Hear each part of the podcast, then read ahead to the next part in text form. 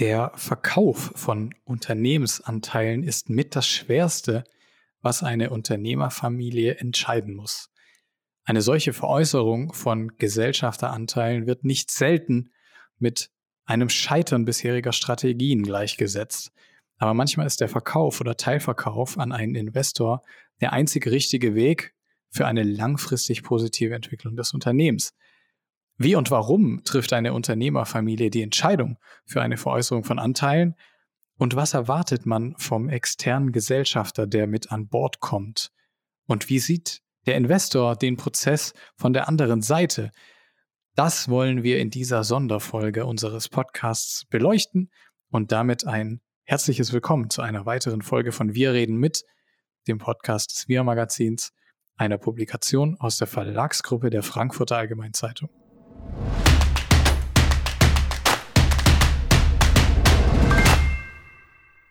Mein Name ist Johannes Sill, ich bin Redakteur beim Wir Magazin und ich darf Sie begrüßen zu dieser Doppelfolge unseres Podcasts zum Thema Investoreneinstieg in einem Familienunternehmen.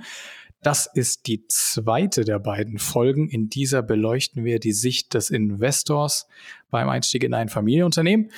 Falls Sie die erste Folge noch nicht gehört haben, machen Sie das am besten jetzt gleich und lernen Sie den Case von Unternehmer Horst Pinsker kennen. Herr Pinsker hat die Anteile des Unternehmens Pinsker Druck und Medien an einen Investor verkauft. Mit ihm habe ich in der vorherigen Folge gesprochen und wenn Sie diese Folge bereits gehört haben, sind Sie jetzt ideal gerüstet für das folgende Gespräch mit Stefan Eishold von Arcus Capital.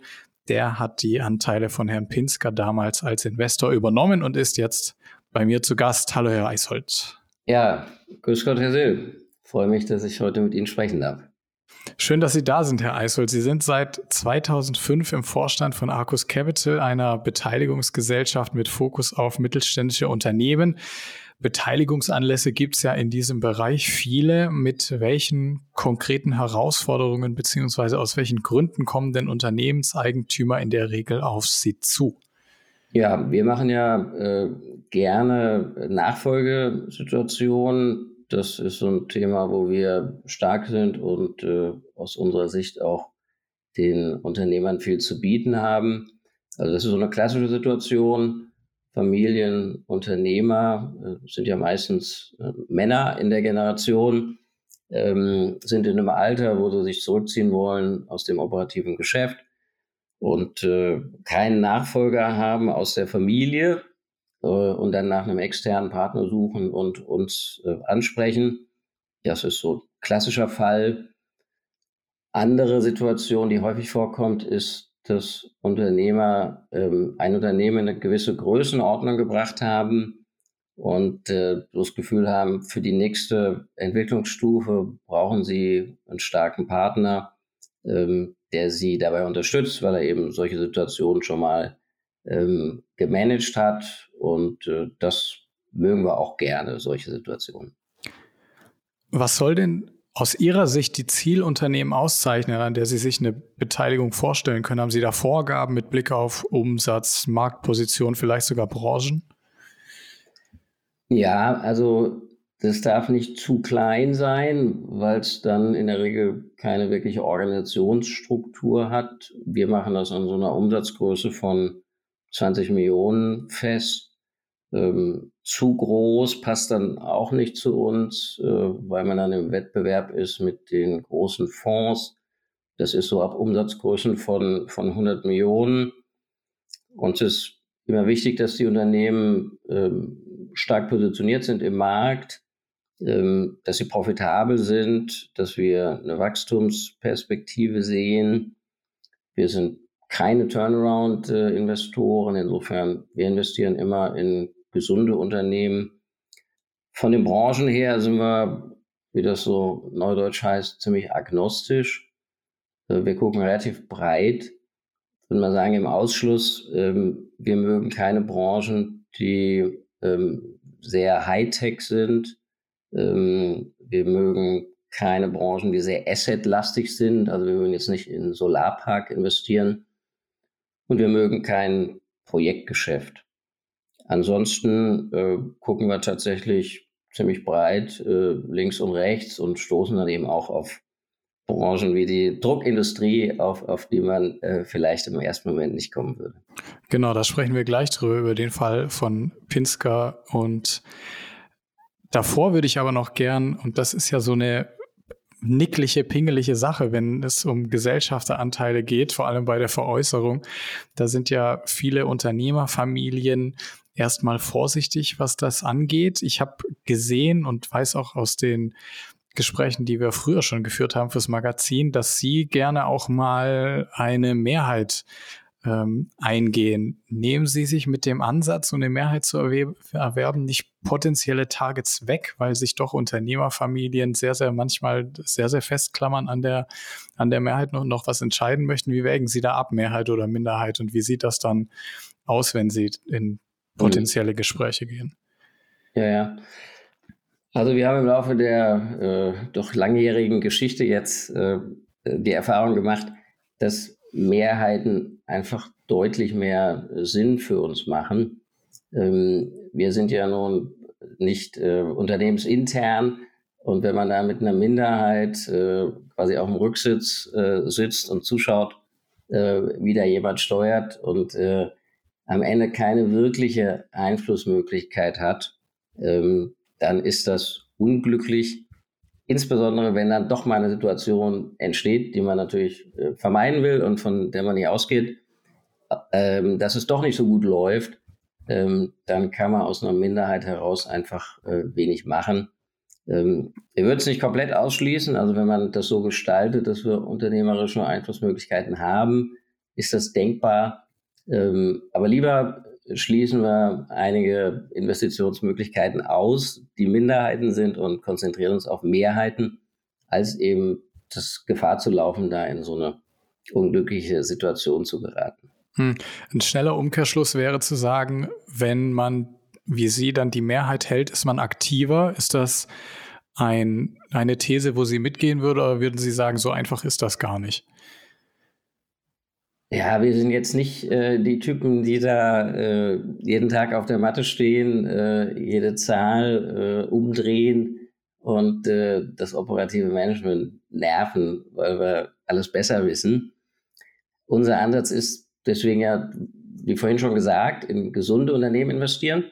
Ähm, und wir sind dann eher so Sparringspartner vom Management. Das heißt, wir konzentrieren uns wirklich auf strategische Themen, wir kommen mit Ideen, äh, wir kommen mit Kontakten, wir ähm, sind immer da, wenn die Geschäftsführung sich austauschen will.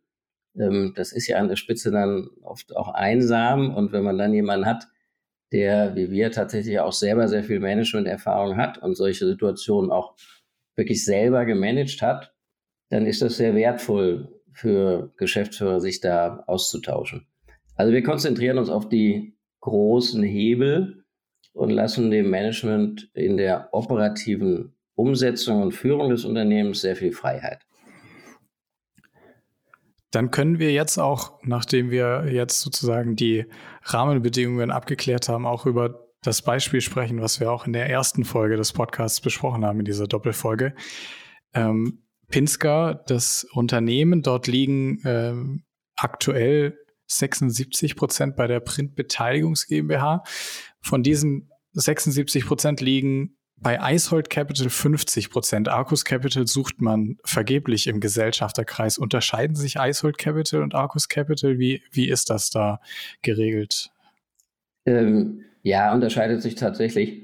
Ähm, wenn ich das kurz erläutern darf, also Eishold Capital ist meine private ähm, Anlagegesellschaft, die wiederum auch die Mehrheit an Arcus hält und äh, die investiert in äh, auch andere Dinge, das, was Arcus nicht macht, also auch Venture Capital und so weiter. Ähm, grundsätzlich ist es so, äh, für Arcus sind die vorhin beschriebenen Größen relevant, ähm, weil wir da investieren im Rahmen unseres Family Equity Ansatzes, also privates Geld von uns, aber eben auch Geld von Co-Investoren in, in größere Transaktionen. Hier bei Pinska war es so, dass das von der Größe her für das Arcus-Setup zu klein war. Und äh, wir deswegen gesagt haben, das machen wir sozusagen innerhalb der Arcus-Partner, ähm, aber mit dem ganzen Netzwerk, mit dem ganzen Team, aber ohne äh, externe Co-Investoren. Und insofern ähm, sind das hier meine Gesellschaft plus die Gesellschaft äh, von zwei weiteren Arcus-Partnern. Genau, zu denen kommen wir jetzt auch gleich, denn es gibt ja unterschiedliche Beteiligungen, die sie haben. Bitterliebe ist zum Beispiel eine Marke, die man unter anderem, glaube ich, durch den Auftritt bei der Höhle der Löwen ein bisschen in Social Media verfolgt hat. Ja, ähm, genau. Genau, dort ist Eishold äh, Capital auch äh, mit am Start, aber ein, so, ich möchte sagen, buntes Sammelsurium an Privatpersonen in den Investmentvehikeln. Ja. Ähm, fast 20 Kommanditisten kommen da zusammen. Wie gesagt, mhm. bei Pinsker sind das nur zwei. Da stellt sich natürlich ja. die Frage, wie kommen diese Anteilsverteilungen zustande? Wie findet man die passenden Co-Investoren, Mitinvestoren und ähm, ja, mhm. wie, wie gehen Sie da aufeinander zu? Insbesondere dann auch natürlich mit dem Blick auf Arcus Capital, was ja sozusagen das große Ganze noch dahinter steckt. Genau, also ähm, nochmal, also bei, bei Pinska war es so, das haben wir quasi entre nous gemacht, also nur ähm, Arcus-Kollegen.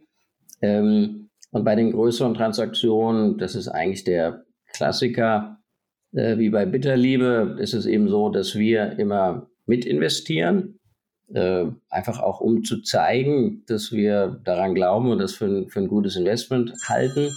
Und dann haben wir ein Netzwerk von, von Co-Investoren, das sind äh, vermögende äh, Privatpersonen, äh, Family Offices, die wir ansprechen, denen wir dann eine Transaktion vorstellen und sagen, hier, das wollen wir gerne machen, bitte liebe, ähm, gute Marke, Riesenwachstumschancen, wir haben die Gelegenheit, hier eine Mehrheit zu übernehmen, äh, wir selbst investieren äh, Summe X und äh, wir brauchen noch Summe Y als Eigenkapital und wer will da mitmachen, in welchem Umfang.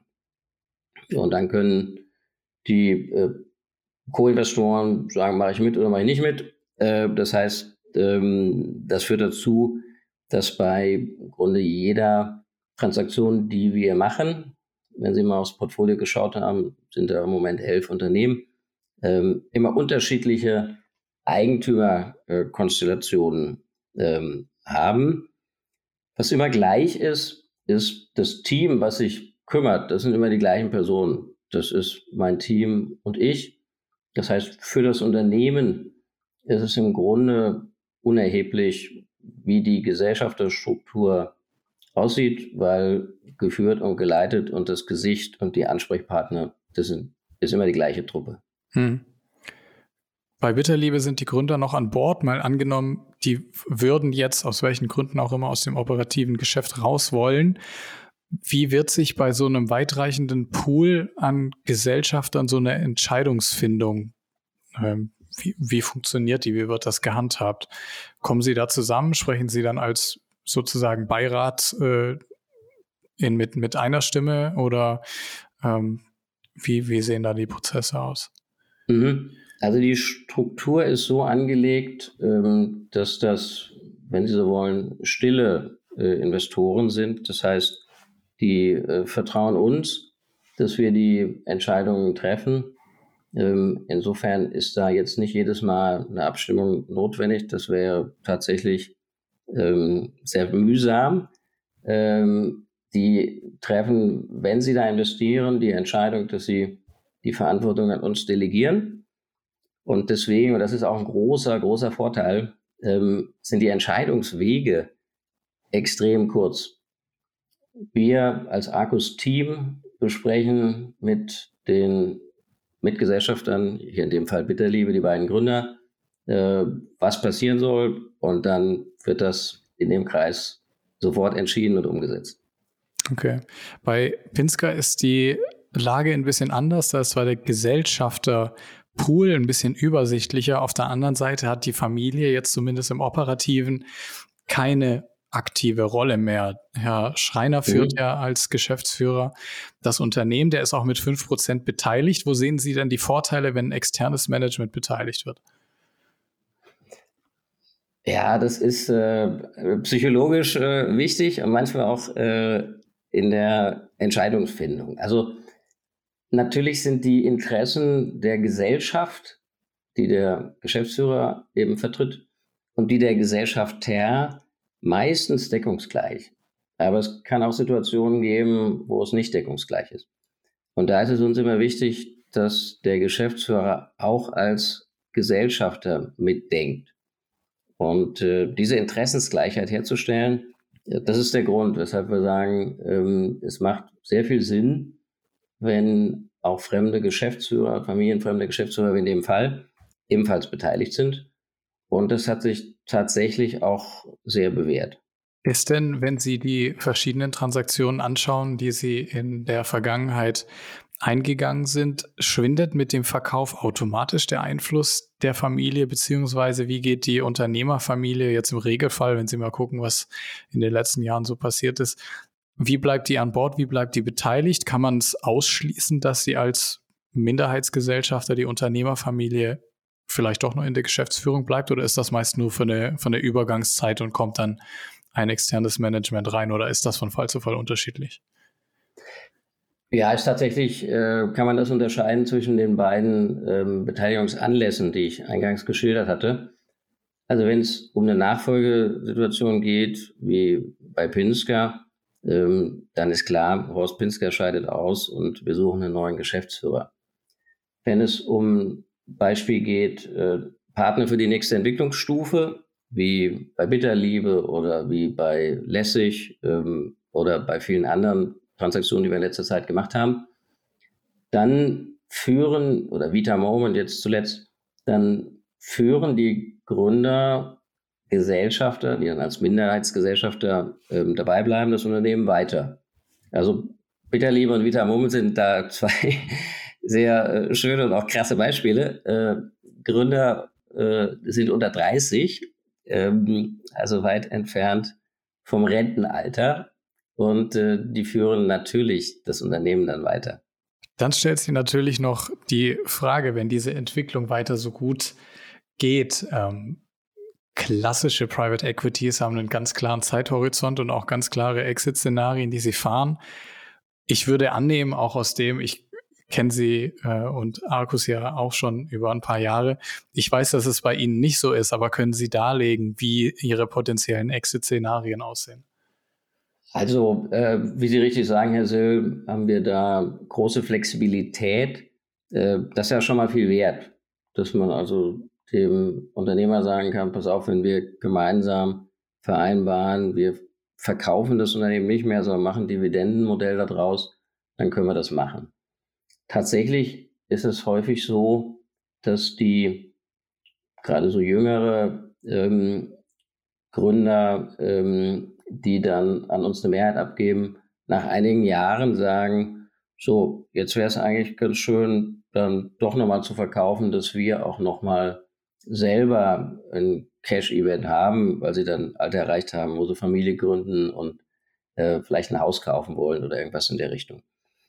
Natürlich sperren wir uns dem dann nicht und äh, machen dann gemeinsam einen Exit ähm, mit den Gründern, die dann häufig wiederum mit einem neuen Eigentümer auch weitermachen, also dann auch an Bord bleiben, auch Minderheitsgesellschafter bleiben und äh, das Geschäft weiterführen.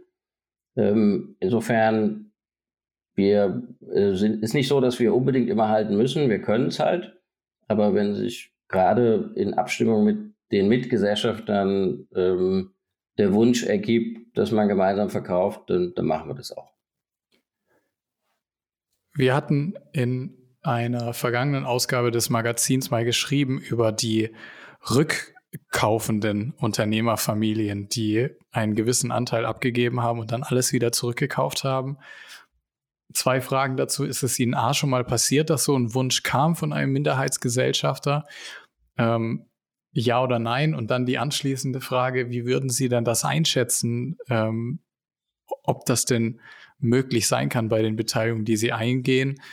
Ähm, beziehungsweise wie realistisch würden Sie das einschätzen, dass das mal passiert? Also, dass die äh, uns rauskaufen sozusagen und äh, quasi haben wieder 100 Prozent haben. Genau. Ja. Sie? ja. Äh, das ist uns tatsächlich noch nie passiert.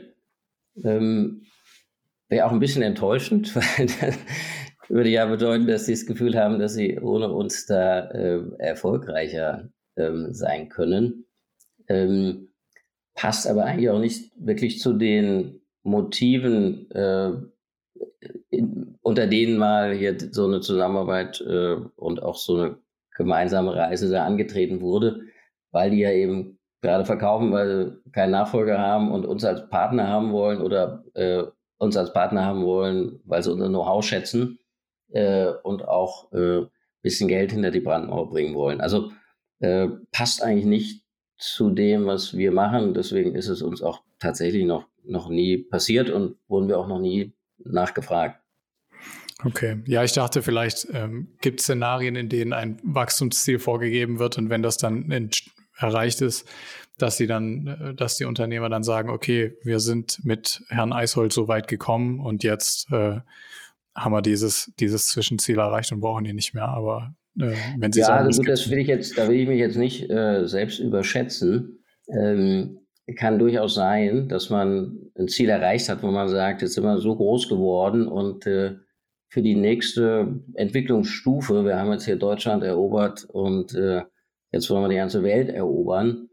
Ähm, und dafür brauchen wir einen Partner, der noch mehr Finanzmittel hat und noch internationaler aufgestellt ist als der Eisold und Arcus.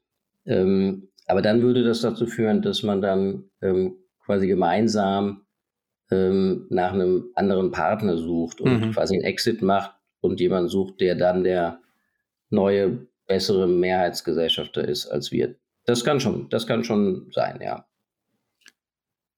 Mit Blick auf die Zeit zum Abschluss würde ich natürlich noch gern einen Blick in die Glaskugel werfen, unter anderem was äh, Zukunftsszenarien für Eishold und Arcus angeht, auf der anderen Seite auch für den deutschen Standort. Wie sehen Sie denn, Sie sind ja auch schon eine Weile im Beteiligungsmarkt, im Moment die Opportunitäten für Unternehmensdirektbeteiligungen, insbesondere in Deutschland an? Und wie würden Sie es, wenn Sie insbesondere auch ähm, europaweit, vielleicht sogar global das einschätzen? Wie, wie steht es um den Unternehmensmarkt, ja, um die Unternehmensentwicklung in Deutschland?